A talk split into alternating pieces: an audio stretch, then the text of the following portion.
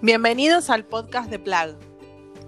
Somos Nat y Andrea, dos mujeres curiosas. Somos mamás y buscamos ideas que nos ayuden a vivir vidas más conectadas con nuestros hijos, encontrar cosas que nos sorprendan y aprender algo nuevo todos los días.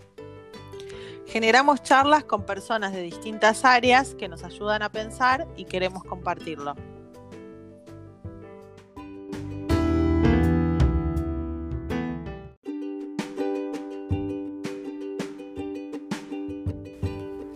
Nuestro invitado de hoy es Ivanke. Ivanke es ilustrador y maestro de arte. Da talleres para niños y también para adultos por todos lados. Cuando decimos por todos lados, es literal. Con May, su compañera de vida y ruta, fundaron Pequeños Grandes Mundos, un proyecto que los llevó a recorrer el mundo, el interior de la Argentina y que hoy también se transformó en un libro. Son papás, viven en Córdoba, pero siempre abiertos al mundo entero.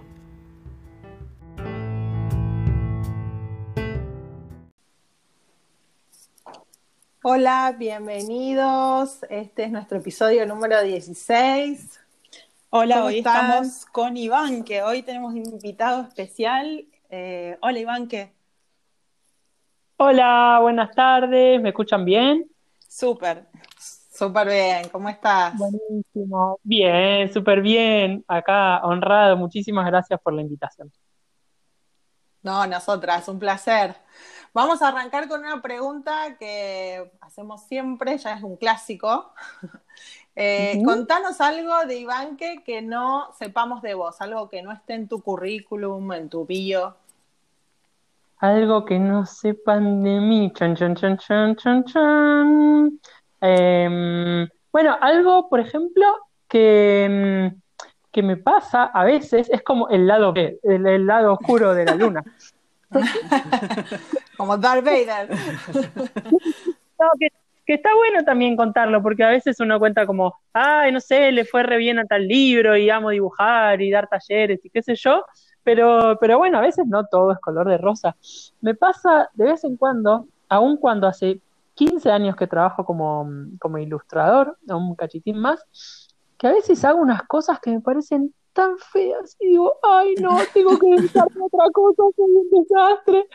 Y, y bueno, es, es, como ese momento de tipo, um, bueno, salgo un toque, doy una vuelta, me, me, lavo la cara, me hago un mate y, y como, bueno, respiro hondo y sigo. A esta altura ya sé que es como una crisis momentánea y después, bueno, eh, practicando y siguiendo y siguiendo, intentando, después sale y quedo contento. Pero de vez en cuando atravieso todavía es como esas tormentas que, que, no sé, que es como ahí como unos raptos de, de qué sé yo, de falta de confianza o de, que, que, no me está gustando y como que se desmorona bueno, todo. creo que no, un poco nos pasa a todos, ¿no? Eh, así que bueno, me da tranquilidad escuchar en algún punto. Puede ser que sea como, el, como el síndrome del impostor que le llaman, digamos, pero te pregunto, cuando volvés a la obra a veces a lo que estabas haciendo después de ese paseo, de esa pausa, ¿te pasa que cuando volvés no era tan malo como te parecía o es borrón y cuenta nueva porque estabas en un mal momento? tal cual, viene, viene no era tan malo y viene bien como despegarse un poco, eh, como que a veces estás como tan metido y como que empezás a, medio a girar en falso, está bueno alejarse un poco y tener otra perspectiva y después volver en, volver en un rato. Casi te, que te diría que en, cualquier orden de la vida, más allá de, un dibujo. Tenés razón. Sí, sí, totalmente. Salir, a caminar, darse una ducha, tomarse una distancia. Sí, totalmente. Requete. Mira, te quiero preguntar para, para los que no conocen mucho tu trabajo, pero eh, ¿cómo fue que vos te inclinaste por el arte?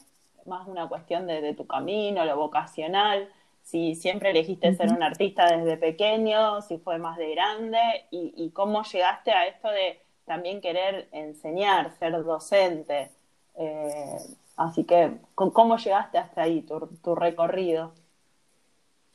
a mí de chico me gustaba un montón dibujar, eh, así como les conté que a veces me pasa de vez en cuando ahora de grande, me pasaba también un poco lo mismo, como que me gustaba, pero a veces eh, no sé, como que era también como muy autoexigente y, y, no me convencía del todo, entonces como que hacía un bollo y lo tiraba, o mm, no tenía como un, esa, como un talento, entre comillas, natural de dibujar algo de, así como de memoria, como a veces hay chicos que, les pasa, que tipo, te hacen un caballo sin ver ninguna imagen. En ese momento no había internet cuando yo era chiquito, pero bueno, eh, no sé, libros, enciclopedias y esas cosas. Bueno, yo no, yo tenía como que copiarme y ahí me sentía como más refugiado, como tratando de hacer una imagen lo más realista posible, porque bueno, tenía ese, esto que está tan instalado como que dibujar bien es hacer una imagen como real, más parecido posible a lo que es, por ejemplo, el caballo de verdad. Y bueno, y no me salía, entonces me frustraba y qué sé yo. Pero igualmente me encantaba y por algo seguí dibujando. Porque los chicos van avanzando en, no sé, en la primaria y ya cuando están por terminar la primaria, eh, ya como que hay pocos chicos que siguen dibujando mucho. Y, más hoy en día. Te, te quería preguntar, perdón. ¿Cómo, ¿Vos tuviste algún impas entre eh, la niñez, digamos, que dibujabas, porque todos tenemos, lo tenemos como una actividad dentro del colegio y todo, y, después retomaste, reconectaste con eso de, más grande, o, siempre lograste sostener el hábito de, dibujar? Porque, bueno, es algo que yo tengo un niño que está ahí en esa edad y, me encantaría que por lo menos lo sostenga como una forma de de, contar algo, más allá de que sea un gran artista. No, es eso, es contar algo, lo dijiste, pero perfecto, perfecto, perfecto, es así. Tuve un impasse, pero de unos poquitos años, dos, tres años, más como a los 11, 12, por ahí, 10, que era tipo fútbol, fútbol, fútbol, solo me importaba el fútbol, jugar al fútbol y, demás. y, después y después retomé em, y dibujaba para mis primos chiquitos, qué sé yo. Y después de grande, a medida que fui avanzando con la secundaria, mi hermana, que es un poco más grande, laburaba ya en diseño gráfico y como que me fui más por ese lado, le empecé a ayudar a ella, a, trabajar con ella y estudié diseño gráfico. Pero como que en el fondo siempre creo que supe que a mí me gustaba mucho más dibujar y quizás como que no me animaba del todo. Eh, y en un momento dije, no, bueno, basta, el diseño está todo bien y me, aportó un montón de herramientas, incluso a la hora de ilustrar, y está bueno, pero yo quiero ser ilustrador.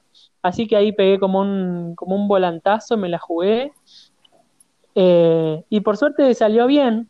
Eh, en ese momento no era tan fácil porque, bueno, yo ya vivía solo, tenía que pagar un alquiler y tenía mucha idea de cómo iba a ser. Pero a veces es como saltar, saltar a la pileta y ahí aparece el agua, como cuando parecía que no había agua, entonces no daba para tirarse, pero al saltar y con, a veces ahí como que aparece el agua y fue, fue este caso.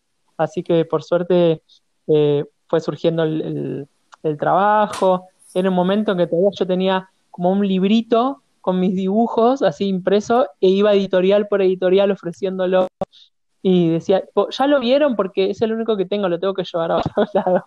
Y bueno, y así, como remando mucho, no, no había, o sea, era como los inicios de internet, pero yo no tenía, no tenía ni página, no había redes sociales, nada. Eh, y bueno, fue surgiendo el, el, trabajo, por suerte, fui haciendo más cosas. Y en un momento me encontré con que estaba todo el día en mi casa en pijama dibujando sin ver a nadie. Y dije, no, para, yo quiero quiero tomar contacto con los chicos, no, como que eh, no solo a través de, los libros o juguetes o cosas que hiciera, sino que me daba curiosidad, tenía ganas de, nada, de compartir con chicos. Así que ahí fue que empecé a dar talleres y para grandes también. Eh, surgió el contacto con, empezamos a hacer cosas con Paca Paca. Eh, bueno, y ahí fue como una bola de nieve hermosa que, que una me, cosa me, llevó por suerte. Sí, y después surgió Pequeños Grandes Mundos y todo, y ahora como que bueno, está el tiempo más, más dividido entre, entre hacer libros y, demás y, los talleres. Te faltaba esa cuota de, mundo exterior eh, en un punto de contacto que también creo que es, es un ida y vuelta que también nutre tu, tu propio trabajo, ¿no? El contacto con, los chicos. Eh, me encanta. Por suerte eh, en general los, los, los chicas están. Y por otro lado, aprende un montón. Yo siento que incluso cambió mi forma de, en, en, muchos puntos, mi forma de ilustrar a partir de, ver la frescura con que, con que ellos eh, hacen, con, no sé, con mucho miedo, menos miedo a, equivocarse, con formas de resolver eh, los dibujos que por ahí uno ya, no sé, después de algunos años por ahí te empezás a repetir, a repetir, a tener algunas fórmulas, a, chancharte un poco, y ahí los chicos y las chicas como que te, sacuden y, está buenísimo. ¿Y cómo, es esto de, cuando, cuando llega un chico al taller, digamos, eh, que dibuja, que quiere que el caballo salga realista, ¿no? sobre todo ahora que, se pone en la tablet y lo quieren copiar, eh, ¿cómo vos ayudás y cómo podríamos ayudar los padres, docentes que, están escuchando eh, a, los chicos, digamos, a que puedan expresarse más libremente? nada, nada, habrá chicos que, hagan una carrera para dibujar el caballo, pero digo, para esta cuestión de la expresión, de la creatividad propia, ¿Cómo vos los ayudás a que se libren de, esas estructuras, digamos? Bueno, varias cosas. Por un lado, les cuento la pura verdad, que es lo que, que les conté hace un, hace un ratito. Básicamente que yo los entiendo perfecto, que empatizo totalmente, porque les cuento que a mí me pasaba exactamente lo mismo cuando, cuando era chico. Sobre todo cuando uno entra en, la, como en, la primaria, ¿no? Como que se pone más crítico, que empiezan como a, comparar con otros chicos, está el juicio de, los propios de papá y la mamá, como, ay, él dibuja re bien, o bueno, él no, pero baila, dice como lo que está, las cosas que haces bien o que haces mal, la maestra, las notas y todo, como que ahí ya se embarra un poco la cancha. Pero, mm, pero bueno, eso les, como les cuento eso mismo, y nosotros con, con May, que siempre damos, mi, mi compañera, mi mujer, que damos los talleres juntos, Em, nunca le queremos hacer un caballo. En todo caso, el caballo está al servicio de contar algo. Y ese algo, siempre le decimos que es, es, mucho más importante que si el caballo, eh, no sé, se parece perfecto a un caballo de verdad, sino que en realidad eh, lo más importante es que ellos puedan contar una idea, siempre planteamos como, como juegos básicamente con, con los dibujos, exacto. En, definitiva, a veces hacemos como que, por ejemplo, siguiendo con el caso del caballo, que eh, y cada uno va a ser un caballo diferente y todos igualmente se van a ver como un caballo.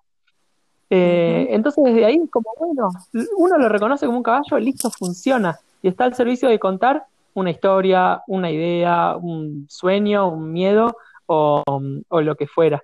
Y por último, darle un par de tips de ¿Qué es lo que hace que un caballo sea un caballo y no un... Juntos. Bueno, eh, no sé, tiene el cuello más largo, eh, la, la crin eh, es más alto, las patas. Bueno, y ahí como de a poquito ir más que ayudándolo. Así, como que en definitiva es como un descubrimiento que vamos haciendo juntos y después cada uno le pone su estilo. Exacto, exactamente. Y, con esto que decías, bueno, la mirada, cuando ya empieza a pesar la mirada ajena, ¿no? De, los pares, de los adultos, eh, ¿qué cosas hacemos mal los adultos y, podríamos evitar? Como, es decir, ¿qué dibujaste acá? Esto es un auto, ¿no? Y, él te mira y te dice, no, es, un perro. Eh, eh, ¿Qué, cosas vos... O el, ay, qué hermoso que está, qué divino que te salió. Quizás a lo mejor tampoco ayuda. Hay, varias cosas que, yo creo que, no están buenas, que solemos hacer los adultos sin, sin la menor mala leche, como todo lo contrario, pero que siento que a veces perjudica. Eh, una es la que acabas de decir, me parece que es como que es re frustrante que le digas, ay, dibujaste un caballo, ¿no? Y nada, y era un gato. me parece que, está, estaría bueno evitar esto. En todo caso, si quiere contar, el chico o la chica, que, como que cuente, pero no tratar de adivinar o de exigir, tipo, ay, ¿esto qué es? Porque por ahí simplemente es, no sé, una mancha o, andás a ver, o, ni, ni, él mismo sabe que, dibujó. Entonces, eso me parece que es uno de los, de los errores por ahí que, en el cual incurrimos.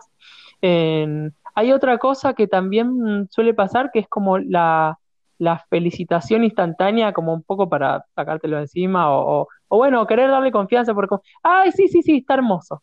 y, eso es como que la felicitación eh, un poco cierra, porque, ah, bueno, entonces ya está. Y un poco pasa como que los chicos siempre quieren agradar a, al papá, a la mamá o a la maestra. Entonces como que va a tender a repetir esa fórmula porque, ah, bueno, esto que hice ya como que da buen resultado, les gusta. Funciona, funciona. Con esto, con esto tengo una sonrisa, una felicitación.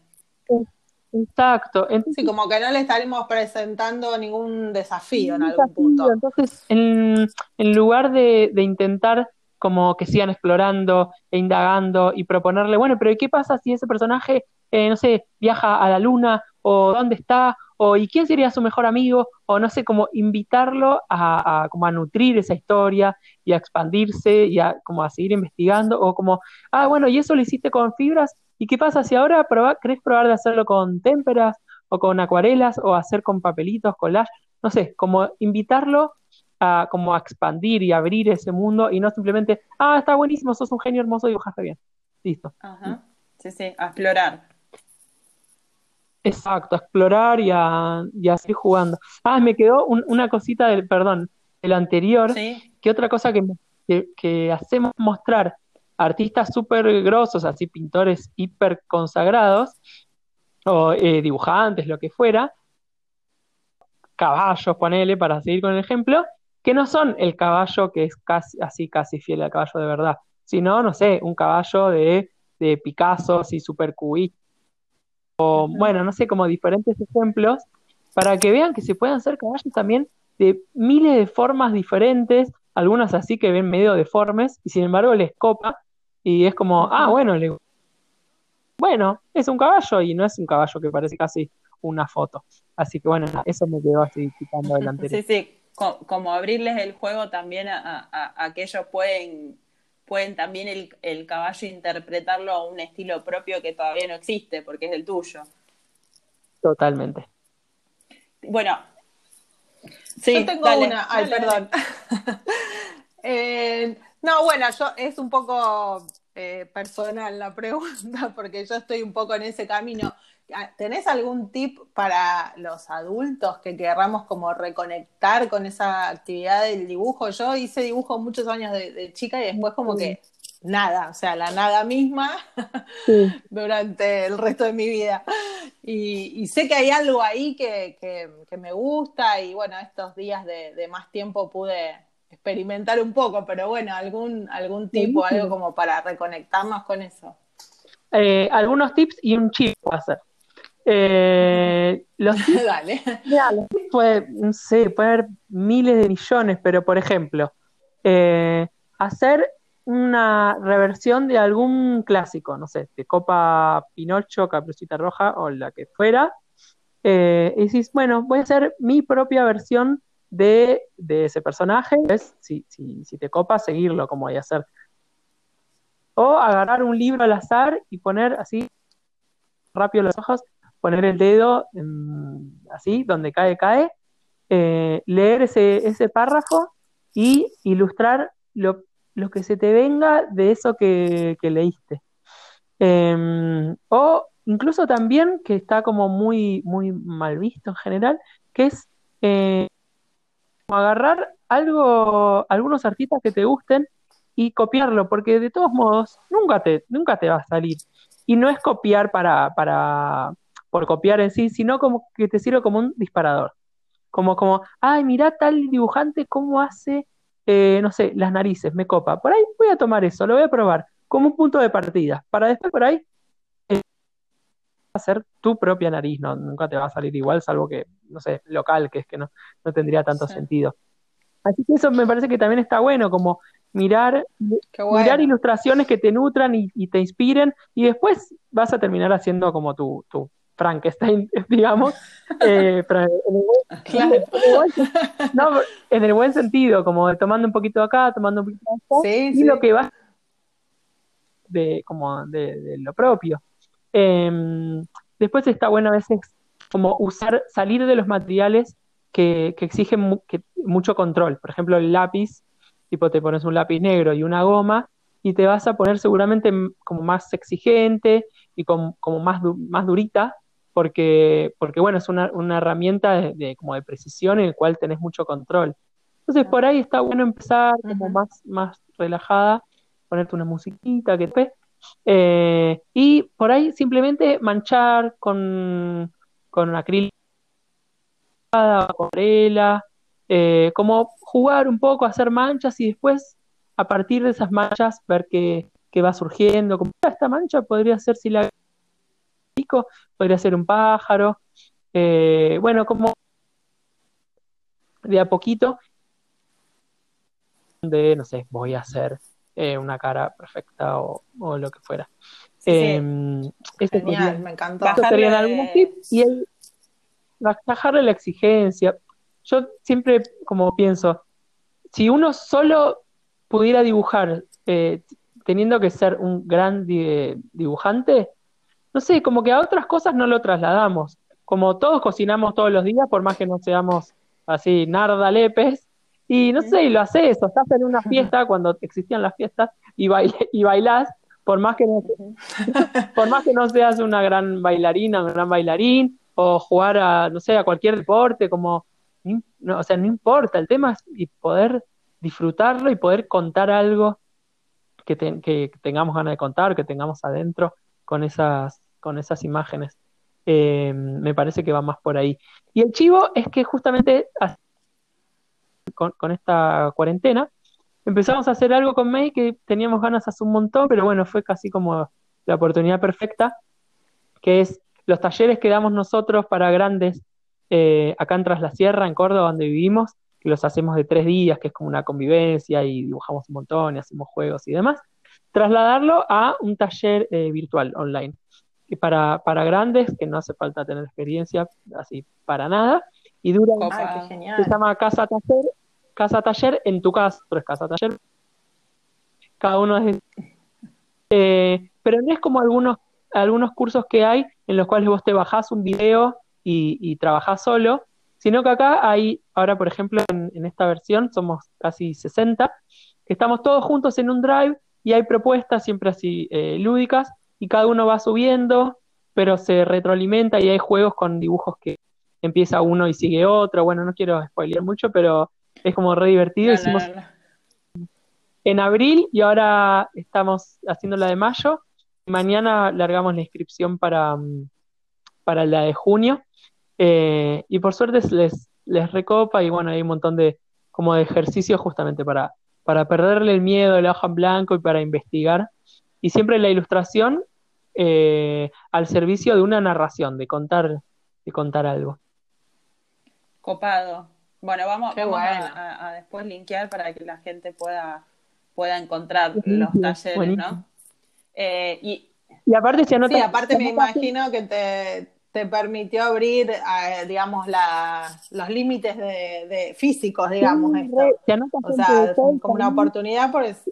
Incluso de otros países también, hubo una chica en, en, Francia, una chica en Bolivia, una chica en España, bueno, y de, un montón de puntos de, diferentes de Argentina, eh, de diferentes edades también, había, no sé, desde 16 años hasta como 60 y pico, 70, está buenísimo. Genial. Y, y, y, ya que estamos hablando de, del mundo y de pasar los límites, contanos un poquito del, del libro que, que sacaron y, en qué experiencia está basada, ¿no? aunque fue hace un tiempo, a lo mejor hay gente que está escuchando que, que no conoce y, nos puedes contar un poquito. Bueno, eh, hace un tiempito salió nuestro diario de viajes, que se llama Pequeños Grandes Mundos, la vida en dibujo. Pequeños Grandes Mundos es nuestra, nuestra organización con la cual damos, damos talleres de arte para chicos y chicas. Y el libro está basado en una experiencia que hicimos durante dos años eh, alrededor del mundo. Eh, fuimos a, a 32 países y dimos talleres gratuitos en, hospitales de niños, en orfanatos, en escuelas, en bibliotecas, en la calle, bueno, por todos lados, en, Latinoamérica, en Asia, en África y, en Europa. Em, casi siempre para, para chicos y chicas que por ahí no están habituados a esos espacios, que no tienen la, oportunidad, em, por nada, por estar en barrios muy, muy vulnerables, por a veces no estar escolarizados o por vivir en lugares eh, muy, muy remotos o culturalmente muy diferentes, como, las tribus en, en Etiopía que estuvimos o en Tanzania. Mm. Em, también estuvimos igual en algunas grandes ciudades, pero, mm, pero bueno, la idea era llevar como ese espacio eh, de arte y, de expresión a, muchos lugares y después lo repetimos en, en Argentina, en nuestro país, eh, en este caso en escuelas rurales de, Jujuy a, Tierra del Fuego durante un año, o sea que fueron tres años en total. Em, y bueno, está contado en este, en este libro que queremos un montón, que hicimos con, Sudamericana, que tenemos la gran alegría que acaba de ganar un premio de, de Alija, la, ah, asociación de, esa no la sabía. literatura infantil Sí, ganó, ganó el premio al mejor libro de, información, de difusión, em, del 2019, así que estamos, estamos recontentos. Y la oportunidad de viajar un poco por el mundo, conocer a chicos y chicas de diferentes lugares. Eh, hay dibujos de los chicos, nuestros en forma de, historietas. Hay fotos hermosas que sacó Sofía Nicolini Llosa, que la fotógrafa que nos acompañó en toda la experiencia. Eh, y relatos, cosas que nosotros quisimos de cómo viven, de a qué juegan, de, qué les gusta dibujar, de qué les preocupa, bueno, a los chicos y las chicas de diferentes lugares. Y, es interesante porque uno se encuentra cosas muy, muy, muy diferentes que tiene que ver con, cada contexto. Eh, y a su vez también algunas cosas que se repiten. Y eso fue como muy hermoso de encontrar a lo largo de estos, estos años dibujando con chicos de todo el mundo. Y, nos podés contar Las similitudes. E, esa similitud debe ser un, flash. ¿Nos podés dar algún ejemplo de algo que dijiste, ah, esto es, común a, todos los chicos del mundo, a todas las situaciones, culturas? Varias, varias cosas. Una tiene que ver con lo que para mí hace que un, niño pueda ser niño, que tiene que ver con, el, con la necesidad imperiosa de jugar todo el tiempo. Eh, me parece que eso es como lo que, lo que define a un, a un niño. Eh, y aún en las situaciones a veces más duras, con chicos que, tenían que trabajar para ayudar a sus familias o que vivían en la calle o en extrema pobreza o la situación que, fuera, eh, como sacarlos un ratito de eso, invitarlos a jugar, era como así deslumbrante, como se les ilumina la cara y una sonrisa y se, instantáneamente al, juego. Em, por otro lado, los sueños, siempre si conseguíamos a alguien que nos, que nos pudiera traducir, les preguntábamos a los chicos cuál era su, sueño, con qué soñaban para, podía ser para ahora mismo, para cuando fueran, sean grandes, y nos encontrábamos con respuestas súper parecidas, aún siendo, no sé, una mm, chica en mm, París o un chico de un mercado en Guatemala o un niño de una tribu en Etiopía, no sé, nos encontramos con respuestas súper parecidas, aparecían muchas maestras, muchos eh, eh, doctoras y doctores, jugadores de fútbol, cantantes, como que era muy, muy parecido. Eh, y después los juegos que se repiten. Yo ah, no, la verdad es que no, era un poco ignorante al respecto y fue un flash como hay juegos que son tan universales. Una vez fue muy gracioso en en un pueblito en, Etiopía, eh, en África. Nos juntamos con un montón de chicos a, jugar, conocimos ahí en el mercado, nos invitaron ahí como, como a su barrio, y empezamos a, jugar, qué sé yo, y había un chico un poco más grande, tipo adolescente, que sabía un poco de inglés, entonces nos traducía.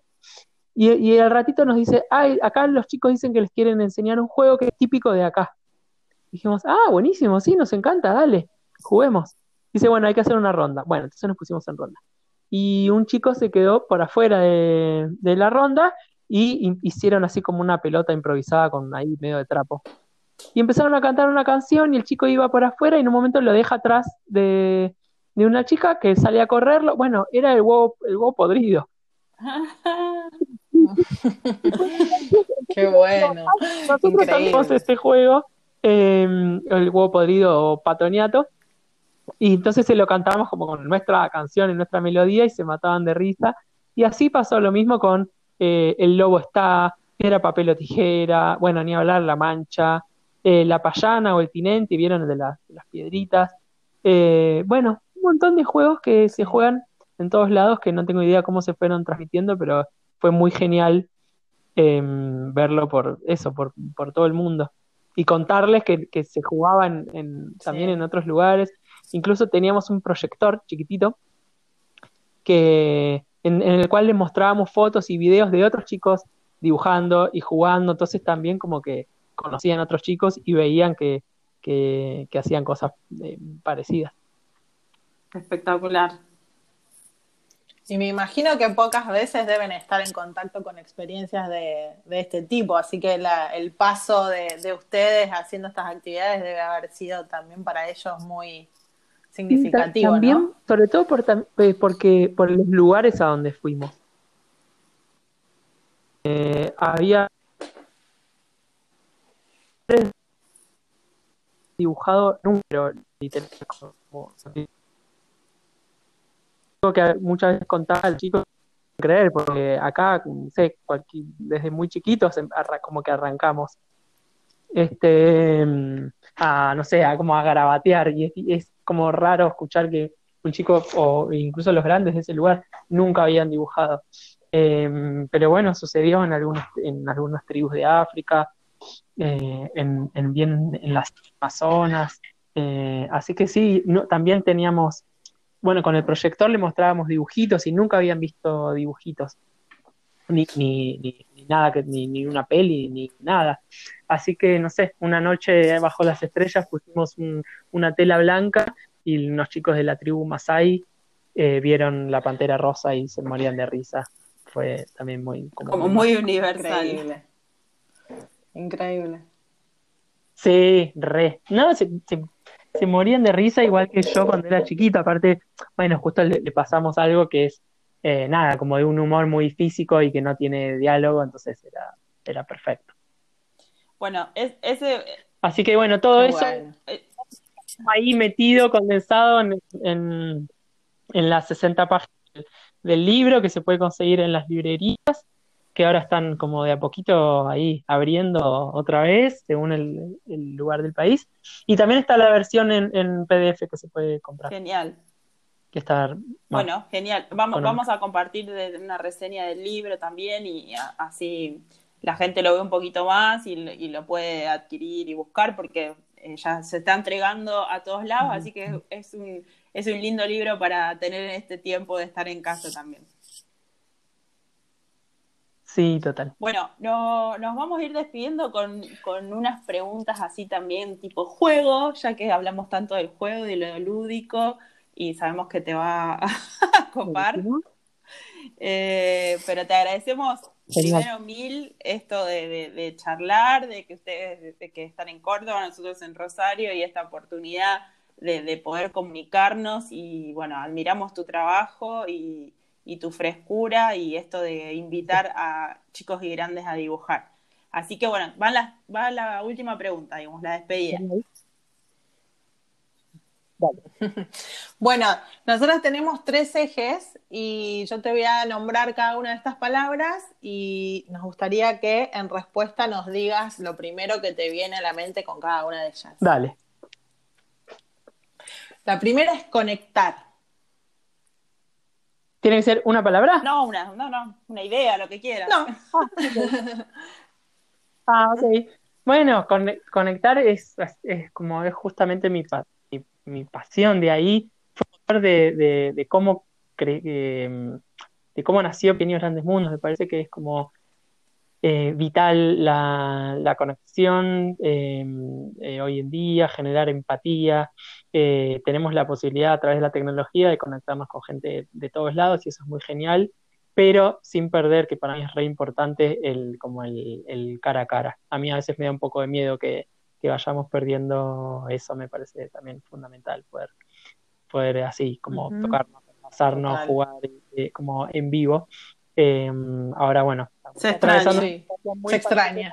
Pandemia, eh, pero bueno, más allá, más también a veces viene pasando, estamos cada uno ahí con sus, sus móviles eh, y me parece el conectar también cara a cara.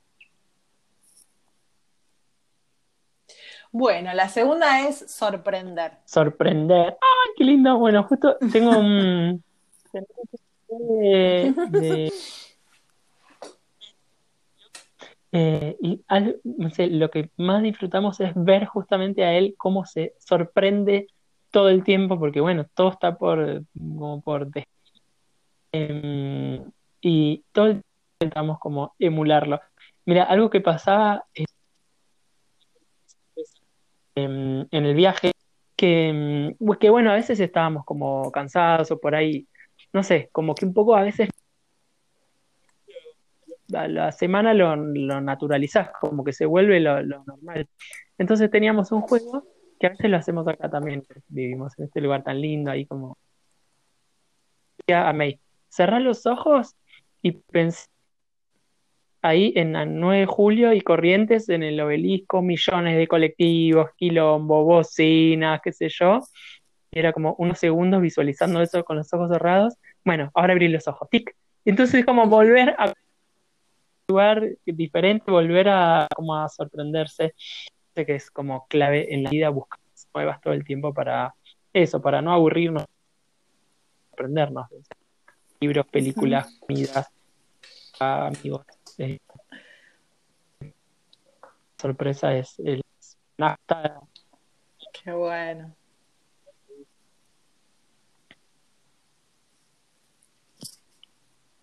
Se nos perdió. Hola. ¿Estás, Iván? ¿qué? Iván, ¿qué estás? Ah, sí, está como rara la conexión, puede ser. ¿La escuchas bien? Sí, sí, sí, yo las escucho bien, ¿eh?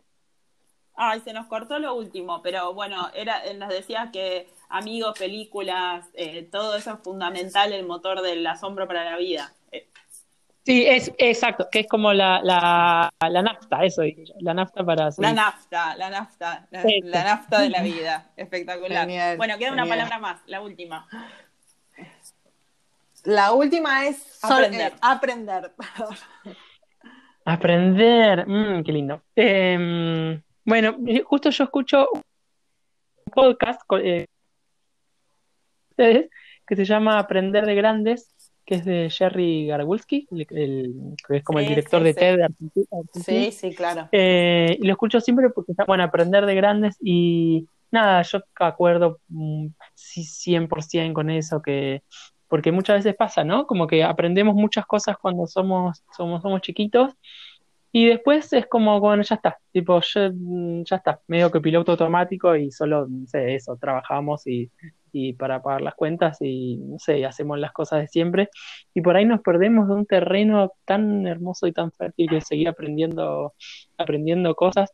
Esto está como muy instalado como una idea de, bueno, se aprende cuando es chico y aparte es más fácil aprender, no sé, un instrumento, un idioma, lo que sea, cuando sos chiquito, que en parte mm, puede ser verdad, pero ¿qué importa, no? Ya está, si te da ganas de a los 40 años aprender a tocar el saxo, eh, está buenísimo, hacelo. Por ahí ya no te da para hacer, ya te da para ser un súper profesional. ¿Qué importa? ¿Qué importa? Eh, nada, me parece que se, sigue aprendiendo toda la vida eh, y que está ahí, hay que estar abierto también para, para eso. Espectacular. Aprender toda la vida, dice. Nosotros también en ese podcast. Re. Sí, sí, bueno, Iván, que un gusto eh, escucharte, charlar con vos y gracias por este tiempo. Por favor, gracias a ustedes. Eh, les mando un abrazo grande y la seguimos escuchando en casa. Bueno, besote, gracias. Gracias, un placer. Chao, chao. Para ver todo nuestro contenido y recomendaciones, nos podés seguir en redes. En Instagram y Facebook nos encontrás como Somos Plug. Estemos conectados.